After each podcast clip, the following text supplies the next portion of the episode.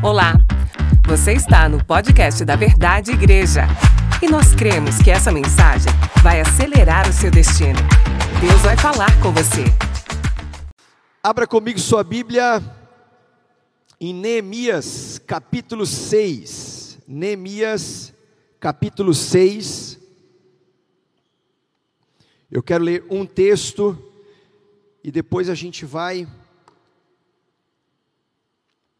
discorrer sobre outros textos também. Neemias capítulo 6.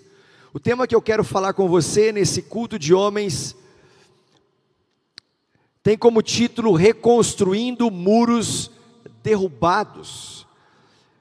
Reconstruindo muros derrubados. Neemias capítulo 6, versículo 3. Diz assim: Estou executando um grande projeto e não posso descer. Neemias dizendo: Olha, eu estou executando uma grande obra e eu não posso parar. Pai, obrigado pela tua palavra. Obrigado, Deus, porque o Senhor é poderoso para nos trazer entendimento, o Senhor é poderoso para nos trazer a revelação daquilo que nós precisamos reconstruir, restaurar. Nos ajuda a reconstruir todos os muros que foram derrubados em cada área das nossas vidas. Fala conosco, Pai, em nome de Jesus. Amém. Então, se você estiver anotando, anote o tema dessa palavra: reconstruindo muros derrubados. Neemias é um exemplo de um homem que se importava com valores que todo grande homem de Deus deve se importar. Com o que, que você se importa? O que, que fala o seu coração? O que, que está hoje latente no seu coração? O que, que hoje tira o teu sono, que te leva para uma oração, que te deixa inquieto, que faz você dobrar os seus joelhos e clamar na presença de Deus? O que, que hoje está, é, talvez, querendo roubar a sua paz e você pega essa falta de paz e transforma de oração, transforma num clamor, transforma numa intercessão.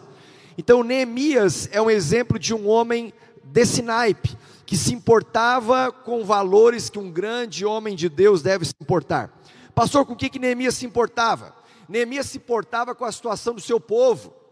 Quando ele chega diante de uma realidade dos muros de Jerusalém, que haviam sido completamente derrubados e destruídos, ele chega diante daquele cenário e ele busca saber o que estava acontecendo com o lugar dos seus antepassados, ele busca se informar, ele busca é, é, é, saber o que tinha acontecido com o povo judeu que ah, passou por um tempo de cativeiro, e depois de, um tempo de cativeiro, cada um foi viver a sua vida, e ele queria saber como estavam os judeus, ele queria saber como estavam, é, como é que estava a situação de Jerusalém, ele queria saber como estava a terra dos seus pais, dos seus avós.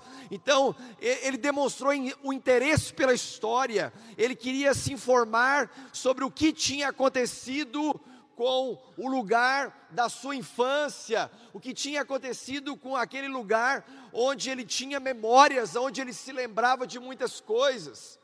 E uma, uma, uma atitude importante para quem é, tem um chamado de Deus é se importar com a história, é saber o que aconteceu no passado, para nós não repetirmos os mesmos erros no presente e caminharmos para um futuro destrutivo. Então, hoje, no meu tempo de oração, eu estava colocando diante de Deus o coração dos cristãos, o coração da igreja. Nós vivemos um tempo sensível e a minha pergunta estava com o Senhor: Senhor, como é que está o coração das pessoas? Como é que está o coração das ovelhas? Como as pessoas estão vivendo esse tempo? Então, Neemias estava se importando com a situação do seu povo. Uma outra realidade de que Neemias estava se importando era sobre o momento atual. Tudo aquilo, tudo aquilo que nós fazemos, tudo, toda a postura que nós temos, sempre vai ter um impacto. Sempre vai ter um impacto. Ele pode ser um impacto positivo, como ele pode ser um impacto negativo. Muitas pessoas entrando em contato comigo dizendo, pastor, qual é o posicionamento da igreja sobre isso? Pastor, como eu devo agir dessa forma, é, sobre esse assunto? Pastor, o que, o que o pastor vai falar sobre esse tema? Sabe, é, é muito importante a gente se informar e a gente se importar com a realidade atual que está batendo na nossa porta. Mas além de nós olharmos e nos importarmos com aquilo que passou, com a realidade das pessoas, com o momento atual, nós temos que sempre olhar para o futuro. Então Neemias estava também se importando com o futuro. Como é que vai ser daqui para frente? Como é que eu vou é, viver daqui para frente? Então, quando a gente pensa em muros, e eu quero te dar aqui um contexto do livro de Neemias, Jerusalém tinha os seus é, é, os, os, seus muros estavam tinham sido derrubados, e Neemias, diante daquele cenário todo, ele tem um coração comovido, e ele queria fazer alguma coisa por conta daqueles muros que haviam sido derrubados. A pergunta é: para que, que existem os muros? Quando você pensa nos muros da sua casa, quando você estuda um pouco a história sobre os muros de Jerusalém, para que eles serviam? Para que, que existem os muros? Os muros existem sempre para proteger algum território de valor. Se não for para prote proteger um território de valor, não há sentido ter muros. Quando você pensa em coisas de valor, o que, que tem valor para você? Então existem alguns muros que nós colocamos porque nós queremos proteger aquilo que para nós importa, aquilo que para nós tem valor. Quando eu penso na minha casa, a minha casa ela tem um valor. Então, se você chegar lá, você vai ver muros na minha casa. A sua casa tem valor, você vai ver muros na sua casa. A, a, a sua família tem valor, então, naturalmente, você vai colocar muros ao redor da sua família para proteger aquele território que para você tem muito valor. Se você for numa empresa, você vai ver que a empresa tem muros por quê? Porque é, é, é, a, a pessoa que valoriza tudo aquilo que tem ali dentro, ela quer trazer proteção ela, ela, não quer ver invasores entrando, ela, ela quer guardar aquilo que ela conquistou com tanto suor. Quando você olha para uma equipe, é, na minha equipe eu coloco muros. Por que, que eu coloco muros na minha equipe? Porque a minha equipe tem muito valor para mim. Então, eu quero construir com você a importância de nós termos muros, muros que vão trazer proteção para aquilo que para nós tem muito valor. Muros também existem para estabelecer limites claros. Quando eu olho para aquilo que para mim tem valor, como a minha casa, como a minha família, como a minha equipe, como os meus filhos, eu, eu estabeleço limites, e esses muros que a gente coloca estabelecem limites claros, porque nós queremos preservar aquilo que para nós tem muito valor. Quando eu vou para dentro da minha casa, eu estabeleço os limites claros, porque eu acredito na família.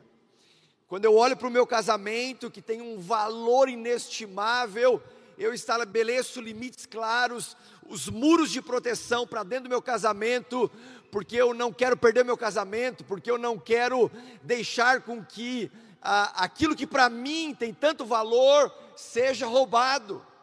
Quais são os muros que você precisa colocar de proteção? Quais são os muros que você precisa colocar como limites claros para trazer proteção para aquilo que para você tem muito valor?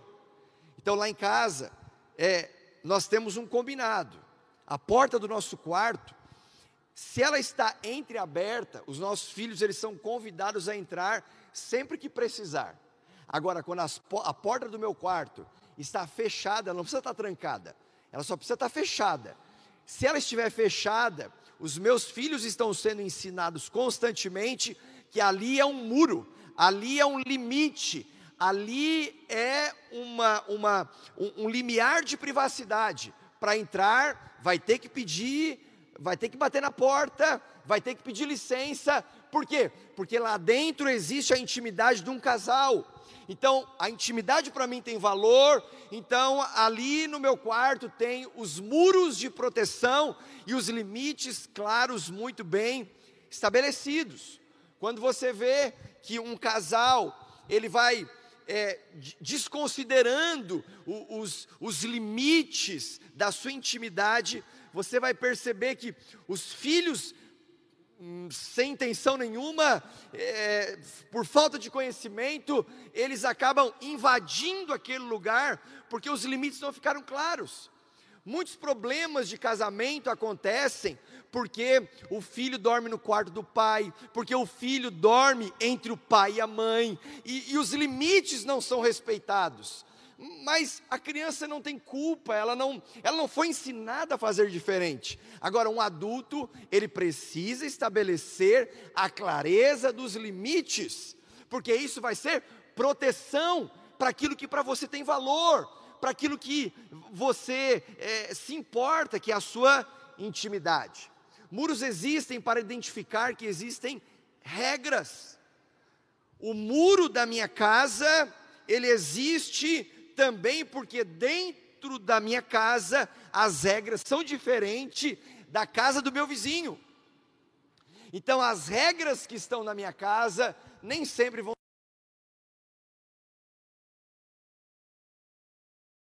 Então, quando eu entendo a importância de ter os muros bem definidos, primeiro, protege o território de valor, segundo, estabelece limites claros, terceiro, identifica que existem regras. Existem regras. As regras de dentro da minha casa, elas precisam ser preservadas. E elas são diferentes da regra que acontece fora da minha casa, que acontece dentro da sua casa.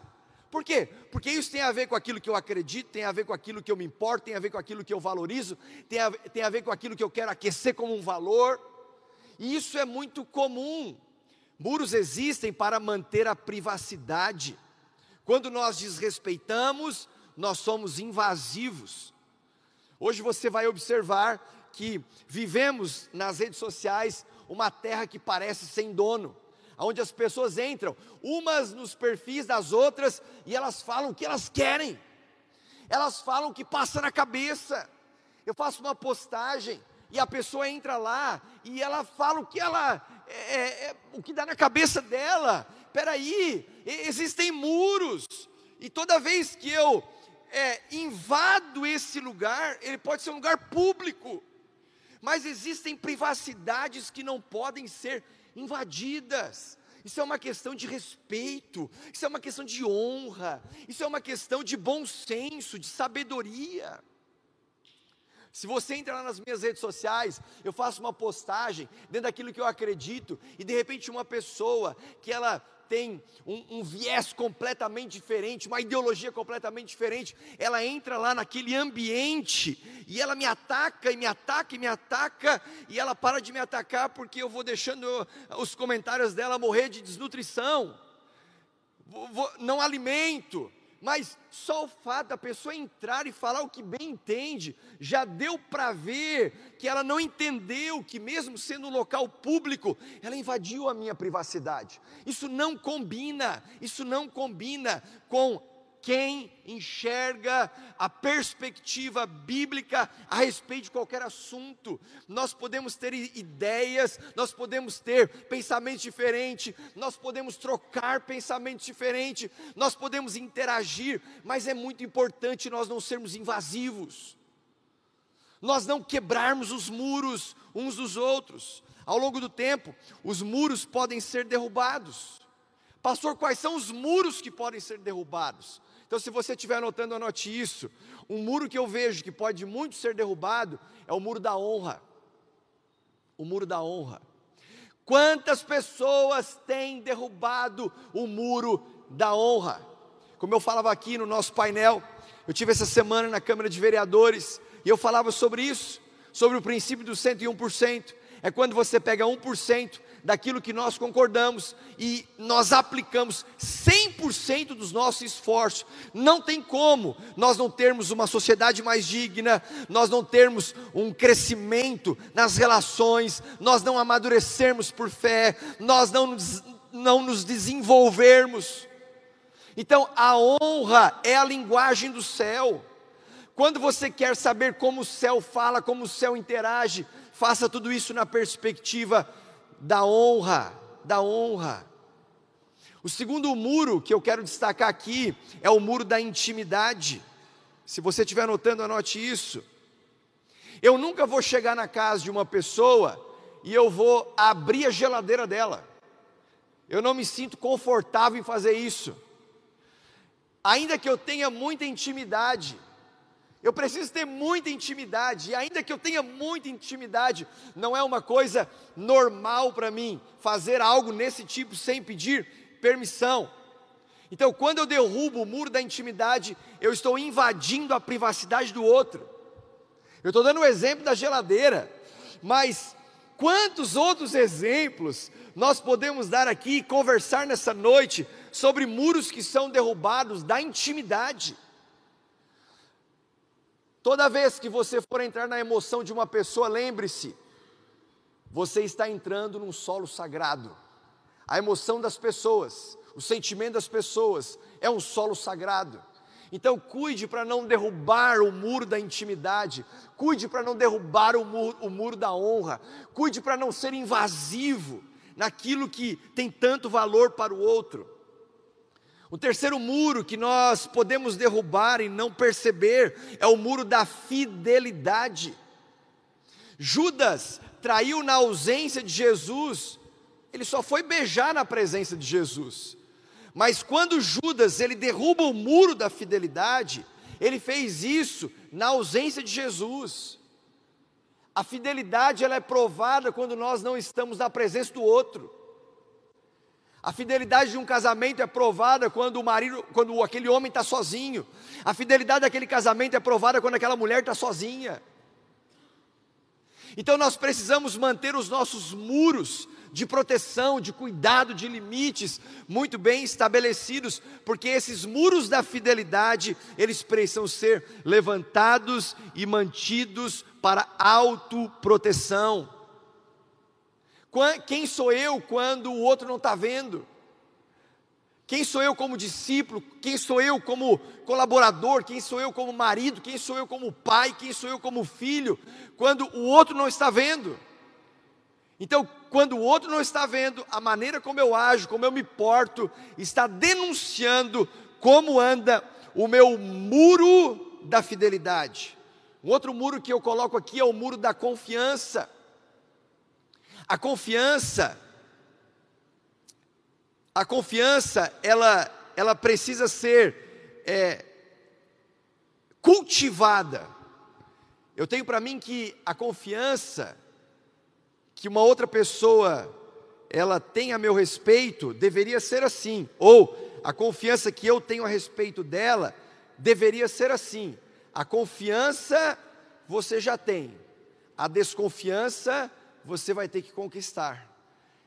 Eu procuro lidar com a minha equipe, construir um relacionamento onde a gente parte de uma premissa. A confiança você já, vocês já têm, a desconfiança vocês vão ter que conquistar. Mas quando a gente vive num mundo muito hostil, a desconfiança ela paira no ar. A desconfiança ela está por todo lado. É desconfiança sobre as pessoas, é desconfiança dos negócios, é desconfiança do que o outro vai fazer para mim. Então, quando a gente começa a cultivar um relacionamento de confiança, nós não podemos perder a confiança conquistada. Muros. Então, muros da confiança, muro da fidelidade, muro da intimidade e também o muro da honra. Os muros de Jerusalém estavam derrubados e Deus levanta um homem chamado Neemias para reconstruir esses muros e essa obra ser completada em 52 dias. Ele chega para o rei, depois de olhar e constatar, depois de receber a notícia daqueles muros derrubados, ver a ruína dos muros de Jerusalém, e ele tem uma iniciativa. E é sobre isso que eu quero falar com você nessa noite. Como Neemias reconstruiu os muros de Jerusalém em 52 dias, e esses princípios nós podemos trazer para as nossas vidas. Primeiro, aceite a zombaria. Se você quiser reconstruir alguma coisa que derrubou, alguma coisa que quebrou, alguma coisa que se tornou uma ruína, ei, aceite as zombarias, aceite as brincadeiras, aceite a afronta, aceite o descaso, tudo que você tem nas mãos para reconstruir é muito mais importante do que uma ofensa que pode chegar. Então venha comigo para Neemias capítulo 4. É em cima disso que eu quero falar com você. Neemias capítulo 4.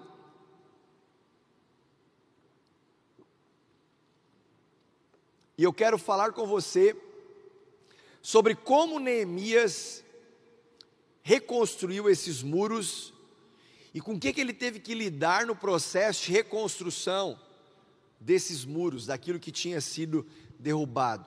Só um parênteses: se tem alguma área na sua vida que você observa que quebrou, que foi derrubado, que se deteriorou, aquilo que para você tem valor, mas que hoje está em ruínas, ou que você percebe uma decadência, que você percebe um processo de queda, eu quero te ajudar, à luz de Neemias, a aplicar princípios que vão te ajudar a reconstruir, a restaurar os muros que foram quebrados. Então, primeiro, aceite a zombaria. Neemias capítulo 4, versos 1 e 2 diz assim: Quando Sambalate soube que estávamos reconstruindo o muro, ficou furioso, ridicularizou os judeus e, na presença de seus compatriotas e dos poderosos de Samaria, disse: O que aqueles frágeis judeus estão fazendo? Será que vão restaurar o seu muro? irão oferecer sacrifícios, irão terminar a obra num só dia. Será que vão conseguir ressuscitar pedras de construção daqueles montes de entulho e de pedras queimadas? Eles começaram a colocar dúvida no coração. Tanto eles tentaram colocar dúvidas no coração de Neemias, tentaram colocar dúvidas no coração de todo aquele povo que disseram para Neemias: pode contar comigo eu vou ajudar na reconstrução dos muros de Jerusalém. Porque antes de começar a reconstrução, Neemias fez uma inspeção. Ele chega à noite e ele vai ver aonde estavam as brechas do muro, aonde estavam os pontos mais sensíveis, aonde estavam as áreas mais deterioradas. E depois de fazer uma inspeção e começar a convocar o povo, o povo foi se alistando, o povo foi dizendo: Olha, conta comigo, eu estou dentro desse projeto, eu quero fazer parte dessa reconstrução. E quando eles vão iniciar a obra de reconstrução, começam a vir essas palavras de Sambalate. Sambalate é um tipo de demônio que age nos dias atuais, trazendo dúvida, querendo colocar o coração das pessoas numa circunstância desfavorável. Olha as, as colocações que Sambalate faz, ridicularizando. Eles, eles dizem assim: olha, o que aqueles frágeis judeus estão fazendo?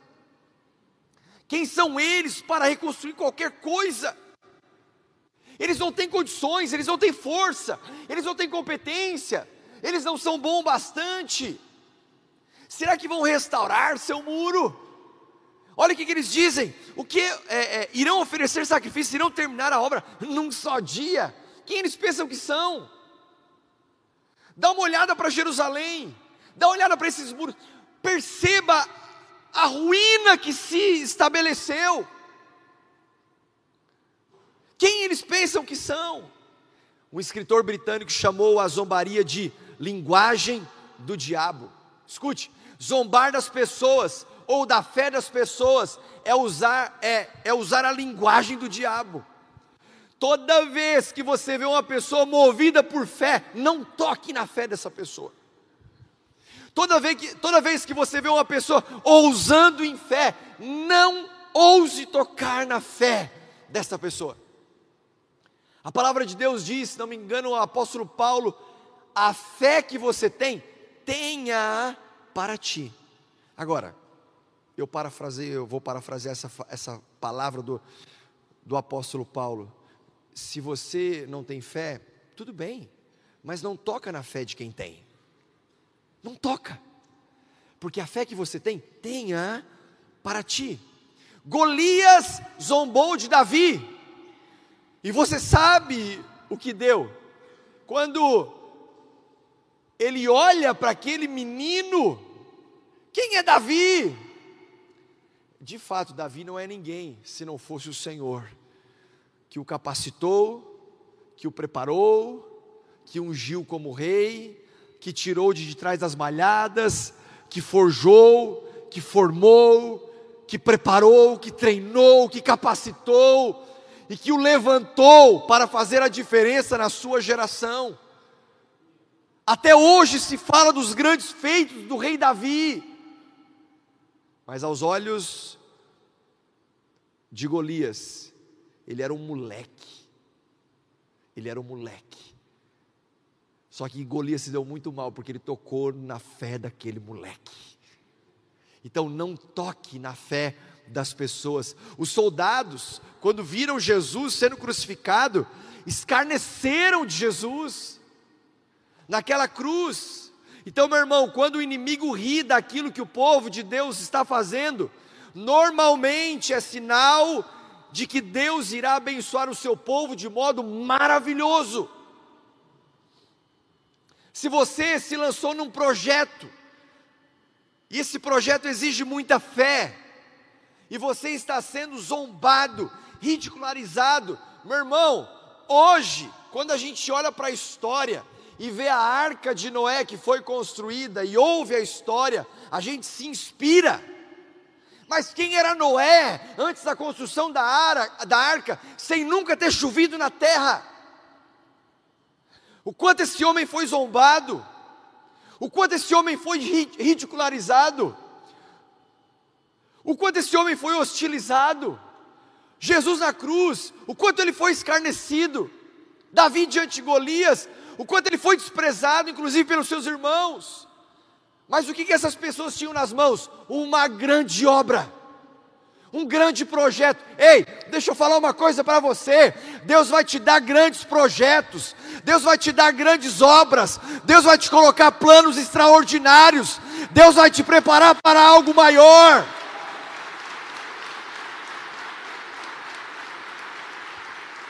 Se hoje o que você está vendo está derrubado, está destruído, comece a se preparar para coisas maiores, para obras maiores, para aquilo que nem olhos viram, nem ouvidos ouviram, nem desceu ao coração do homem, o que o Pai tem reservado para aqueles que o amam. Quando o inimigo se enfurece na terra, Deus ri no céu. A zombaria de, de Sambalate, ela estava representando um pensamento maligno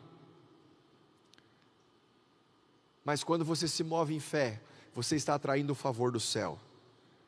A segunda coisa que eu aprendo com Neemias, e é um princípio que serve para todos nós, foque no trabalho. Se você tem um grande projeto, se Deus te deu um grande plano, se Deus te deu uma obra extraordinária, foque no trabalho. Foque no trabalho, não foque nas conversas. Não foque nas opiniões. O que tem de pessoas dando opiniões, meu Deus, nós temos que escrever livros só das opiniões das pessoas. Mas enquanto o mundo está dando opinião, aqueles que estão focados no trabalho, eles vão sair bem lá na frente. Eles vão prevalecer no final. Neemias capítulo 4, verso 6. Nesse meio tempo, fomos reconstruindo o muro, até que em toda a sua extensão chegamos à metade da sua altura, pois o povo estava totalmente dedicado ao trabalho. Nesse meio tempo o quê? Nesse meio tempo, enquanto as pessoas estavam falando, enquanto as pessoas estavam dando opinião, enquanto as pessoas estavam fazendo suas análises, enquanto as pessoas estavam ridicularizando, zombando, e o povo focado no trabalho. Esses caras não vão conseguir, eles não vão sair do lugar. Quem são eles? Vão fazer essa obra num dia só. Deixa eu falar, deixa eu falar. Foca no trabalho. E aí de repente você vê uma pessoa que está focada no trabalho, que não deu ouvidos, que não deu ibope a conversa, que não deu ibope as opiniões, que não deu ibope aquilo que estava se comentando por aí e focou no trabalho. Passa um tempo, de repente aquilo que foi feito com tanta dedicação nasce, aparece, surge. Aqueles que ficaram só dando opinião e conversando, vão dizer: cara, do nada isso aqui nasceu, do nada isso aqui apareceu. Não, do nada é para você que estava dando opinião, mas alguém focou no trabalho, alguém se dedicou. O trabalhador precisa de foco, o trabalho precisa de gente focada. Eu estava orando hoje, e num dos meus, é, e, um, e uma, da, da, da, uma das coisas que eu estava falando com o Senhor é: Senhor, me ajuda a focar naquilo que o Senhor tem para mim. Por quê? Porque é tão fácil a gente se distrair, sim ou não? É tão fácil a gente se distrair. Você está a um passo da distração, a um passo da distração. Então, quando o inimigo quer te paralisar, nem sempre ele vai querer acabar com o teu plano, ele só precisa te distrair. Porque se ele te distrair, você perde o foco, e depois que você perdeu o foco, focar outra vez, nem sempre é tão fácil. Então, homens, deixa eu te dar uma palavra, comece a focar naquilo que Deus te deu. Seu casamento é importante, tem que reconstruir esse muro, foque no trabalho. No trabalho da reconstrução do seu casamento.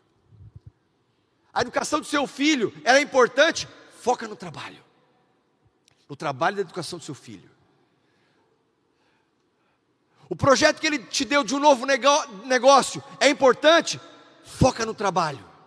No trabalho de começar o teu novo negócio. Então foque porque o poder do foco não é só você saber para onde olhar, é você também saber para onde não olhar. No mundo de tantas distrações, o desafio é saber para onde não olhar. Homens focados têm olhares seletivos e começa a rejeitar as distrações daquilo que está te chamando para olhar para outro lado. Faz sentido? Então, no que você está focado hoje e decidido reconstruir? Está decidido reconstruir uma amizade? Foque nisso. Foque no trabalho. Aplique fé. Faça dar certo. A terceira coisa que eu aprendo com Neemias: ignore as ameaças, porque as ameaças vão vir.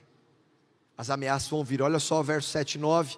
Quando, porém, Sambalate, Tobias, os árabes, os amonitas e os homens de Asdod souberam que os reparos dos muros de Jerusalém tinham avançado e que as brechas estavam sendo fechadas, ficaram furiosos. Todos juntos planejavam atacar Jerusalém e causar confusão. Mas nós oramos ao nosso Deus e colocamos guardas de dia e de noite para proteger-nos deles. As ameaças aumentam à medida que as reconstruções avançam. Toda vez que você for construir, reconstruir, Toda vez que você for erguer, toda vez que você se colocar de pé, toda vez que você avançar, escute, toda vez que você avançar, as ameaças elas vão aumentar. Para quê? Para te intimidar. A nossa luta não é contra carne e sangue. A nossa luta não é contra pessoas. Efésios capítulo 6 fala sobre isso. A nossa luta é contra espíritos dominadores nos ares nesse mundo que nós vivemos, a nossa batalha ela é espiritual. Ameaças são só ameaças, meu irmão, continue. Continue. O quarto princípio que eu aprendo com Neemias, supere o desânimo. Neemias capítulo 4, verso 10. Enquanto isso, o povo de Judá começou a dizer: os trabalhadores já não têm mais forças e ainda há muito entulho. Por nós mesmos não conseguiremos reconstruir o muro. Sim, por nós não. Pode ser que a gente não, construir, não consiga reconstruir mesmo, né? Mas aqui eles estavam dizendo: olha, a gente não, não é capaz. Por quê? Porque o desânimo começou a entrar no meio deles. Eles estavam com a metade do muro reconstruído. Se a gente parar para pensar que em 52 dias os muros foram reconstruídos e aqui eles estavam na metade do muro, significa que eles estavam na metade da obra, com 26 dias, na metade do tempo, o desânimo começou a entrar. Por que, que o desânimo começou a entrar? Porque a dúvida começou a se estabelecer porque as ameaças começaram a passar para dentro do coração. O melhor remédio para o desânimo, sabe qual é, meu irmão? Qual é o melhor remédio para o desânimo? O melhor remédio para o desânimo é falar mais sobre Deus. Você está ficando desanimado? Fale mais sobre Deus. Você está vendo alguém desanimado? Fale mais sobre Deus. Você chega no trabalho e alguém está para baixo? Fale com ela sobre Deus. Você chega em casa e você está vendo as pessoas que você tanto ama per perder a perspectiva de futuro, fale mais sobre Deus. Fale mais sobre Deus. Porque nada traz tanta cura, nada traz tanto poder, nada traz tanta força, tanto ânimo do que você falar mais sobre Deus. Mais sobre a palavra de Deus. E para terminar, se você quer reconstruir aquilo que o Senhor colocou nas suas mãos, termine no prazo. Existe um prazo.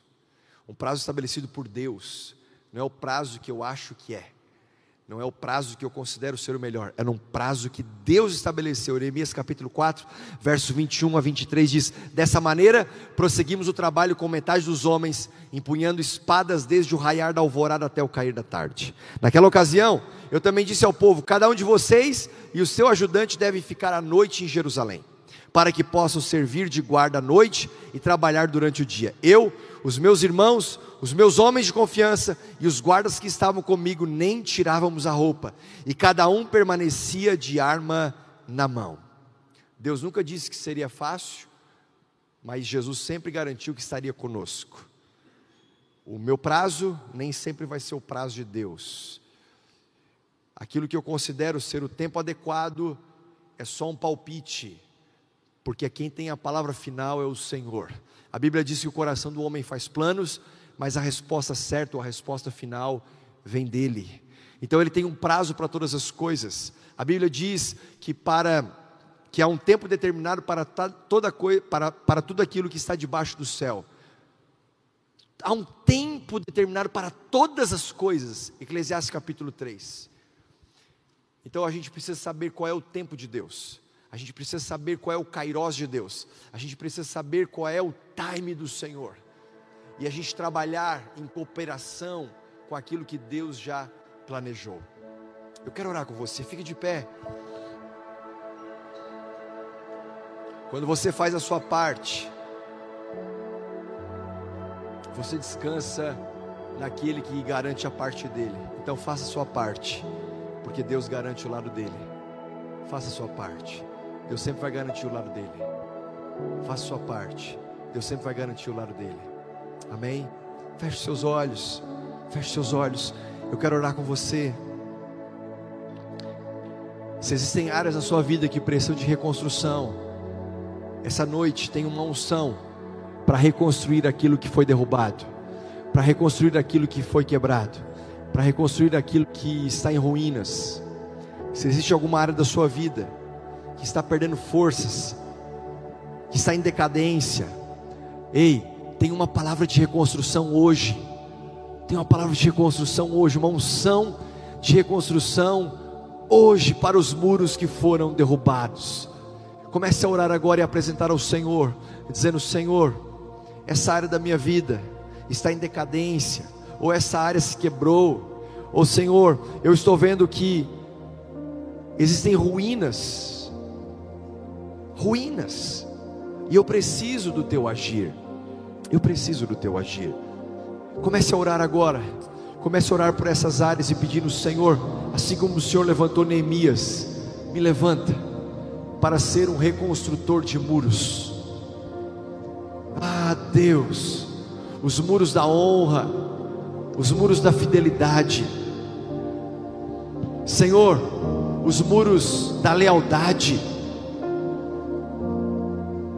Senhor, os muros da confiança